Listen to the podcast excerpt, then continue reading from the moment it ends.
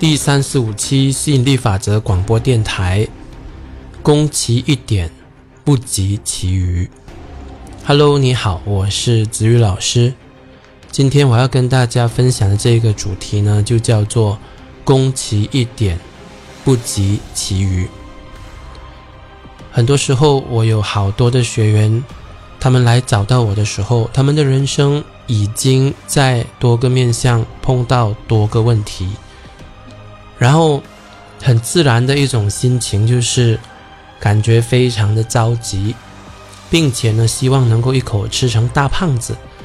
能的话呢，想要在一天的时间之内，把老师的所有的那一些智慧呢都吸收起来，尽收囊底，然后呢，能够去在第二天直接就把所有的问题给解决掉。那这当中有一些呢是资质比较一般的，也有一些呢是非常聪明的人。那特别呢是聪明的人呢，就更加想要快，因为他们觉得说，既然我都比一般人更聪明，那我就有快的本钱。既然我比较聪明，那我应该学得更快，领悟得更快，然后呢，在解决问题的时候呢，也能够。解决的更快，所以一开始他们要解决他们目前这一个所卡死的实相，他们的心态呢就是急，就是要快，也就是心急求快。然后当一个人处在心急求快这样子的一种情绪底下的时候，他在过程姿态方面呢，他一定会。越级跳频，然后越级跳频呢，通常都不会有好的下场。你不但回不去你一开始的起点，很可能你把那个局面搞到比原来一开始的时候更糟。然后我自己本身我经历了困顿七年，然后我人生呢也肯定有好些问题要解决。然后我也自问自己是一个聪明的人，但是呢，在解决问题的时候，我发现到说我的态度呢，跟他们有一个非常大的一个本质区别，那就是一般人解决问题的时候，因为他们心急求快，他们就会左手又抓，右手又抓，什么问题都一把抓。然后呢，想要一次过解决完所有的问题，比如说有些人可能现在他有金钱上的问题，啊，金钱上呢可能入不敷出，然后呢又有事业上的问题，事业上可能呢受到同事啊的排挤，上司不去重用，然后呢可能呢健康上呢也有一些的问题，可能这边痛那边痛。然后呢，情感上呢，可能也有问题，可能呃已经年纪大了，但还没有吸引到理想伴侣，或者呢已经结婚了，但是呢跟另一半的关系不好。OK，等等等等，所以这些呢都是我平时我听到的一些学员们的一些常态，就这也很正常。为什么呢？因为。通常一个人如果他不是问题累积的够多的话，他不是痛苦痛到某一个程度的话，他是不会想要去解决的，至少不是现在去解决。能够拖就尽量拖，哦，因为对绝大多数的人来讲，他们都有一种这样子的一种人生态度，就是今朝有酒今朝醉。明日愁来明日说，也就是一种比较得过且过的一种心态。今天既然还能够过，今天的烦恼既然还不算太多，今天的一些痛苦既然还能够扛得住，那就继续先这样下去吧。然后呢，所以呢，这个问题就不解决，就搁着。然后呢，又遇到了新的一个问题，也不去解决，又搁着。慢慢的，这一边那一边东一点西一点，啊，越来越多。当它累积到某个程度，超过你忍受的这一个临界点的时候，突然间你崩溃了，你觉得说你受不了了，你觉得说你的人生被自己搞得一塌糊涂了。啊，钱又没有，事业发展又受阻，然后呢，另一半又不重视、不珍惜自己，然后呢，健康呢又这里痛那里痛，然后呢，自我价值感低落，也不喜欢自己，所以通常呢，往往呢是到自己实在是痛到。不能够再忍受下去，不想再忍受下去的时候，他们才会去正视和重视他们现有的问题，然后才开始去寻求解决方案。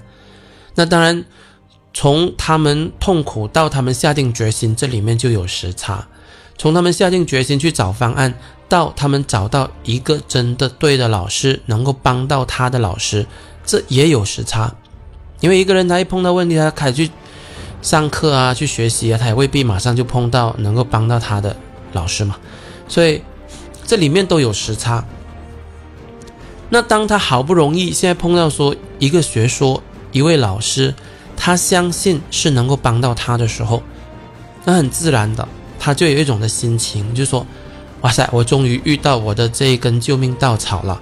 我也痛苦痛得够久了，我不要再拖，我不要再等下去，我要马上解决我的问题。所以当他们找到我的时候，一般上啊，绝大多数虽然不是全部，但绝大多数都是他们人生某一些面相已经严重的困扰他们，让他们感觉到非常的痛苦，痛苦到受不了了。然后呢，所以现在才想要来。通过跟治愈老师学习吸引力法则，想要去解决。因此，他们的心，他们的心情是如此的焦急，心急求快，是完全正常、自然可以被理解的。OK，但问题是，一个人处在心急求快这种状态的时候，他的能量是非常晃荡的，他的心。是非常散漫的，他不能够沉得住气，去学他该学的基本理论，去做他该做的基本的练习。所以呢，他的基本理论也不扎实，他的基本功也不扎实。然后呢，他可能天天就在那边弄到自己好像很忙的样子，也不知道在忙一些什么，也没有忙出一些什么好歹出来。不然呢，就是到处去问人啊，问这个问题怎么解决，那个问题怎么解决。他却不愿意自己沉下心来，把教材所教的东西由头到尾的吸收一遍，加以内化，也不愿意把授课一零一教的十大基本功，真正的让自己沉下心来，一样一样的去练习。所以，虽然会有这种的心急，是正常自然而可以理解的，但这并不意味着这一个所谓的正常的心态是一个正确的心态。对了，没错，这是一个正常的心态。你会心急，是因为你已经痛苦的够久了，已经让你快要发疯了，所以你要快点解决他们，所以你会心急，这是正常的心态。但这却不是正确的心态啊！因为从能量的角度来说，你越急是越坏事的，欲速则不达嘛。所以往往碰到。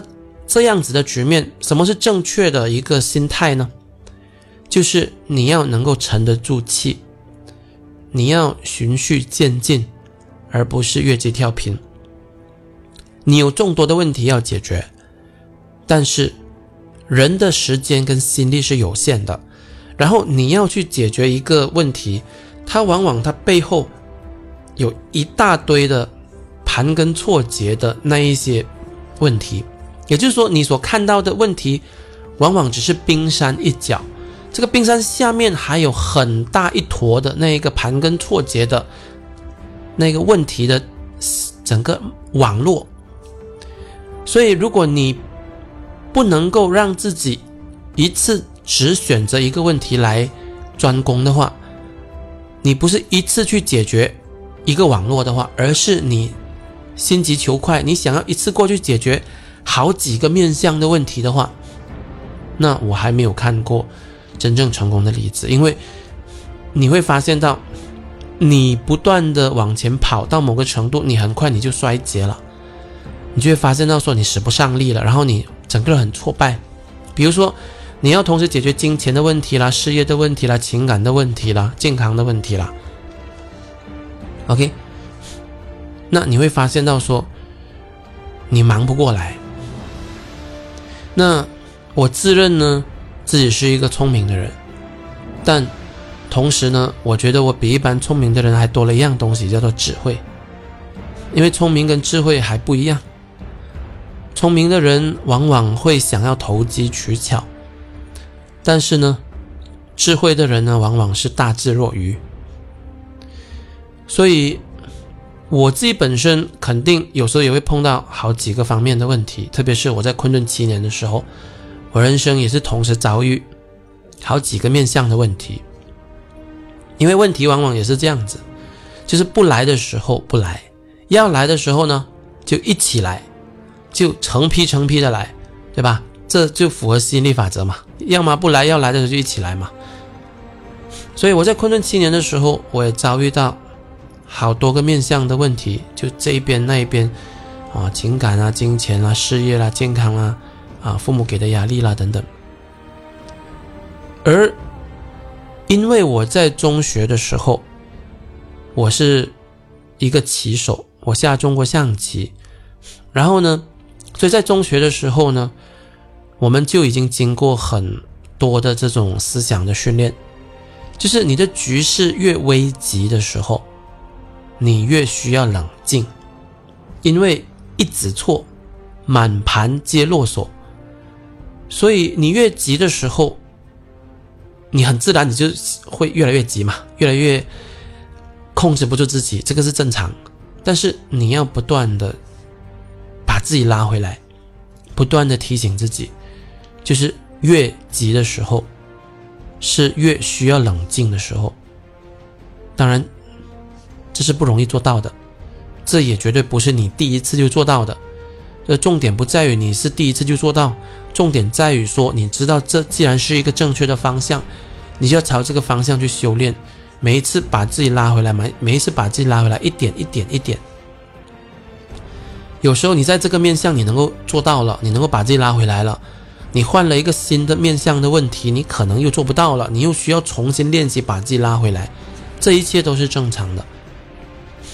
所以我自己本身在解决这一些多面相的问题的时候，我自认还是多了一个智慧。我会问自己说：好，现在我同时有。四五个面相的问题，这四五个面相的问题都很烦人，都让我很不舒服。有一些呢，让我很高频密的痛苦、不愉快，常常崩溃；有一些呢，相对可能一周一次，或者一个月一两次。所以我就开始去思考。这一些的问题当中，哪一个呢？相对来讲是更加的关键，对我造成的那一个连锁效应的影响呢是最大的，给我造成的这种能量上的一种消耗啊、痛苦啊，是最大的、最关键的，并且这个问题如果不解决的话，它是会导致其他的问题呢也进一步恶化的。反过来说，有哪一个问题是如果我解决的话，其他的问题呢也自然而然迎刃而解的，或者其他的问题呢也会得到减轻、舒缓的。换句话说，你要去辨识出你面对到的种种问题当中，哪一个是你的系统瓶颈，哪一个是你的系统瓶颈。哪一个就是你应该最优先，并且分配最多资源去解决的问题？拿我自己的例子来讲，当我在困顿七年的时候，我就是缺钱嘛，负债嘛，然后事业上没有着落嘛，找不到自己一个可以持续长久做下去的定位，并且赚到钱，然后连带的。就会制造其他方面的压力，比如说，呃，父母这边一方面呢是出于关心孩子，说，哎，你为什么没有好好找一份工作？你做自由业这么长时间了，到现在还是啊没有赚到钱啊。一方面是出于关心，另外一方面是每个月都会很自然的要家用来分担家里的开销啊。然后你一次给不到，两次给不到，那个压力就变成他们自己承担。就虽然他们会，虽然他们爱我，但是他们肯定。多少也会有一些的怨言，就你快点去找一份工作吧，你这样下去不行啊，对吧？好，那很自然，当时在情感方面也造成压力，因为呃没有一份可以持续发展的事业，然后呢在金钱上呢又负债累累，然后女朋友呢很自然的就会觉得说哦。跟我走下去，好像前途茫茫这样子，很没有安全感。OK，那除此之外，在健康方面，你就会觉得很压力啊。你缺钱，你看不到这个什么时候你能够走出去，就影响了你的心情嘛。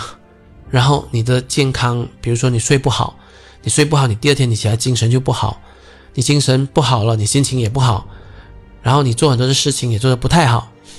它就有很多很多的连锁效应。OK，那当时，比如说我我家里我的家人之间相互之间常常都会喜欢吵架，这是他们的一种互动的模式。然后有时候谁跟谁吵了，就会想要说拉我出来，可能讲一句公道话，或者说拉我站到他们那边去，啊，加入他们的阵营，支持他们在这一场的吵架当中占上风。OK，所以一个人活着就只有死人是没有问题的，对吧？一个人活着，他通常都会有问题，而且呢，往往不是单一的面相。所以我可以给大家参考，我自己本身我解决问题的时候，我的一种态度，我的态度，这种态度呢，是从我开始下棋的时候。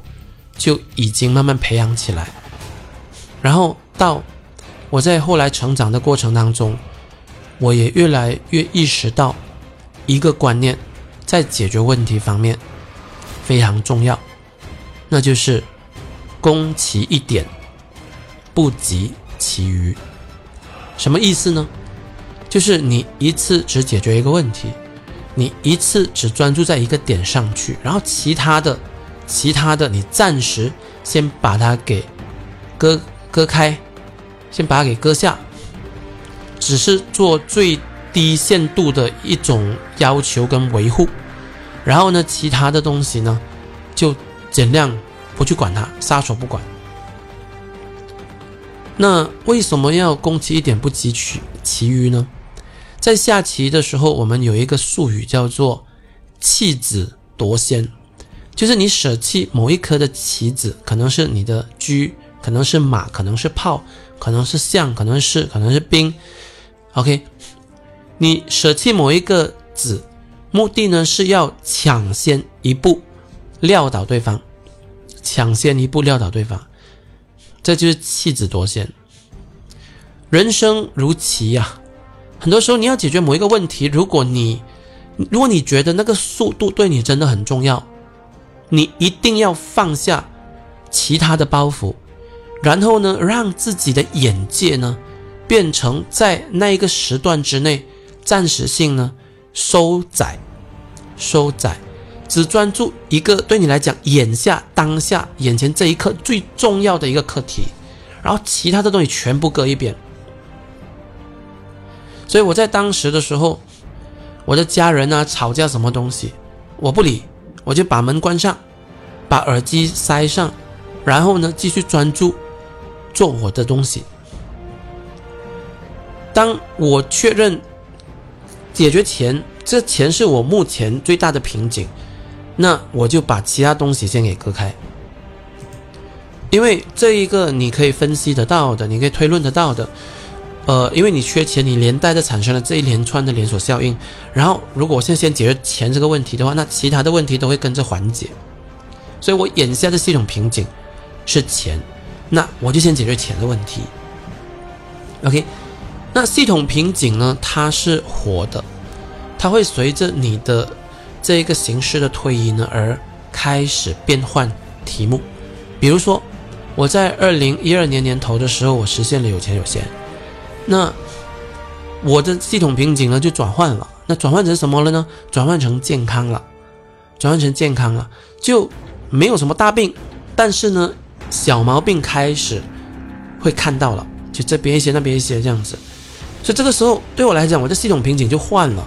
就现在我最，呃，我现在我最缺的不是钱了。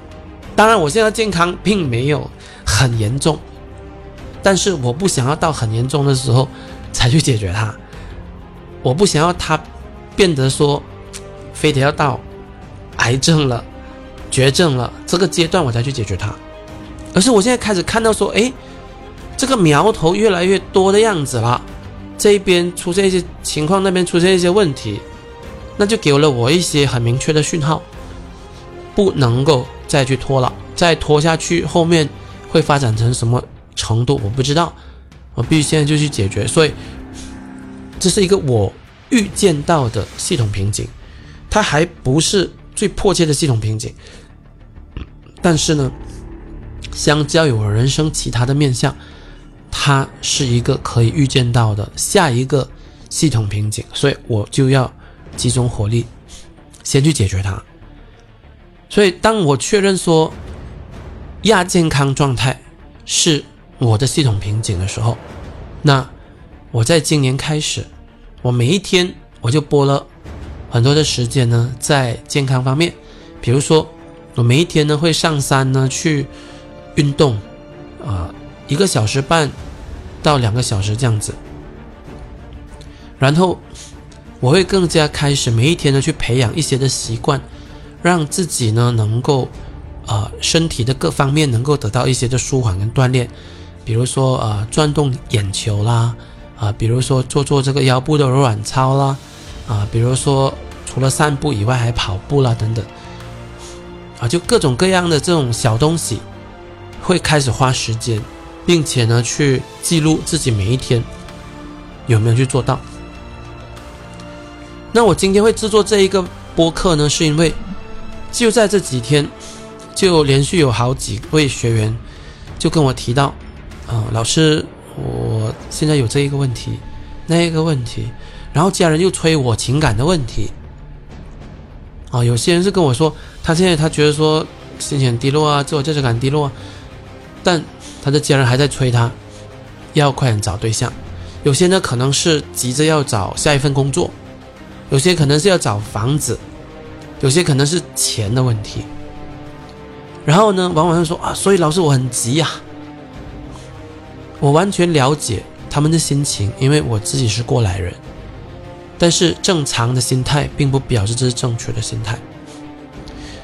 所以，如果以后你。自己本身碰到我所说的这种情况，也就是说，你同时你觉得有好几个问题在缠着你，这一个时候，你先别急，先别慌，先让自己沉下心来。沉下心来之后，问自己，这些个问题当中，哪一个是系统瓶颈的问题？哪一个是最？具决定性的问题，这个问题的恶化会直接或间接的导致其他的问题也跟着进一步的恶化。反过来说，这个问题的改善会直接或间接的带动其他问题的改善或者舒缓。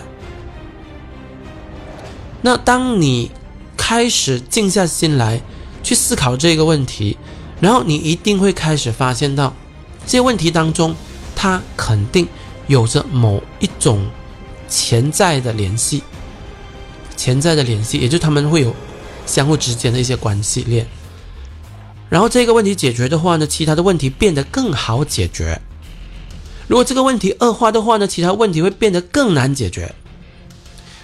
这样子的一个问题到底是什么？你是需要去思考的，而且你要有心理准备，要有一个正确的心态。你不一定是一思考马上就找到的。我发现到很多人他们非常的没有耐心，特别是来到思考的时候，因为我很多学员通常会这样跟我说：“老师，这个问题我思考过，但是我没有答案。”我问他：“你想多久了？”他讲说：“我昨天想了一整天。”Oh my god！思考没有耐性，他以为说我想一天就能够想通想透。很多人很佩服子宇老师的智慧，说：“哇塞，子宇老师，你为什么对人生种种的问题都能够看得那么通透？为什么都能讲得这么的清晰呢？”但大家是否知道，有时候我思考一个问题，有一些问题我可以思考一整个星期，有些问题我可以思考一整个月，有些思考半年，有些思考一年，有些思考好几年。这一种在思考上下的功夫，一般人都没有。你思考问题有点像你在孵鸡蛋，你孵鸡蛋，你不能够说这只母鸡躺在鸡蛋上面，哦，然后呢，过一阵子，他说：“哎，怎么我的蛋还没有孵呢？还没有孵化出来呢？”然后他就站起来，回头看，哎，怎么还没有孵出来？还没有孵出来？然后或者是，哎呀，我还没有耐性。然后呢，这只母鸡呢，可能就走到边上去。跟其他的公鸡鬼混，聊天，对吧？这样你的鸡蛋是永远孵化不出来的，对吧？你需要给时间，给耐性，不断的持续坐在它上面，孵到它出小鸡为止。你不能够说哦，我又站起来，又坐下去，又站起来，又坐下去。临界点之前，你就放弃的话，你就走开的话，那你之前付出的努力是白费的，又要从头再来。所以你要去思考你的系统瓶颈是什么，你的系统瓶颈在哪里？这不是一天两天能够想出来的。如果你所有的问题都能够一天两天想出来，你要么你就超级天才，你要么就是你以为你找到了那个系统瓶颈，但其实它不是，不是，因为一个人要跳出自己看自己。跳出自己，看到自己有什么问题，这首先已经花时间。从你开始跳出自己，到你真的看到问题，这已经是需要时间。到你看到问题了，你要去分析这个问题的脉理，你要真的找到这个问题相互之间的逻辑关系、隐藏的这种关系脉络，这个也需要时间。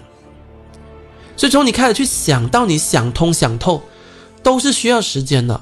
你说你才想一天两天，你的系统瓶颈就马上就冒出来了。你要么就超级天才，要么就是你以为他是，但其实他不是。OK，所以你需要花时间、有耐心，慢慢的去孵化这个问题，就是这些个问题当中，到底哪一个才是我的系统瓶颈？然后一旦你找到这个系统瓶颈之后，应该怎么做呢？你就应该开始贯彻“攻其一点，不及其余”。也就是说，把这个问题放在你的接下来人生的第一优先性。